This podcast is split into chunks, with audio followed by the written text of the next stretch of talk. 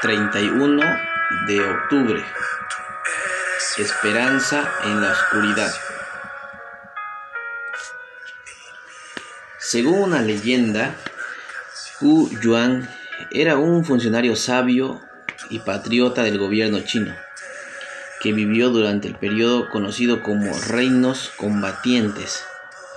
Se dice que trató varias veces de advertirle a su rey de la inminente amenaza que destruiría el país, pero el rey rechazó su consejo. Finalmente, Hu Yuan fue exiliado. Cuando se enteró de la caída de su amado país a manos del enemigo del cual había advertido, se quitó la vida. La vida de Hu Yuan se asemeja en ciertos aspectos a la del profeta Jeremías.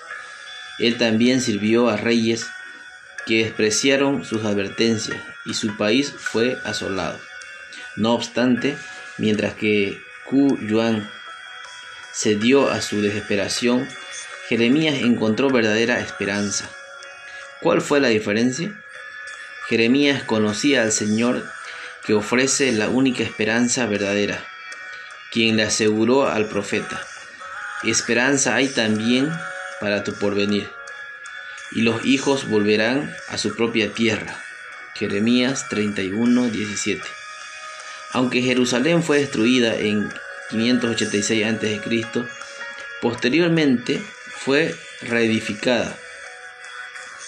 Todos podemos enfrentar situaciones desesperantes, como un informe médico grave, una pérdida del empleo una familia destrozada.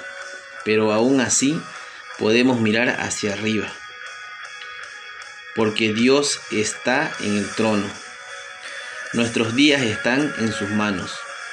Señor, lléname de esa esperanza de que obrarás para bien en tu tiempo. Que tengas un maravilloso día y recuerda, el mundo espera lo mejor, pero el Señor ofrece la mejor esperanza.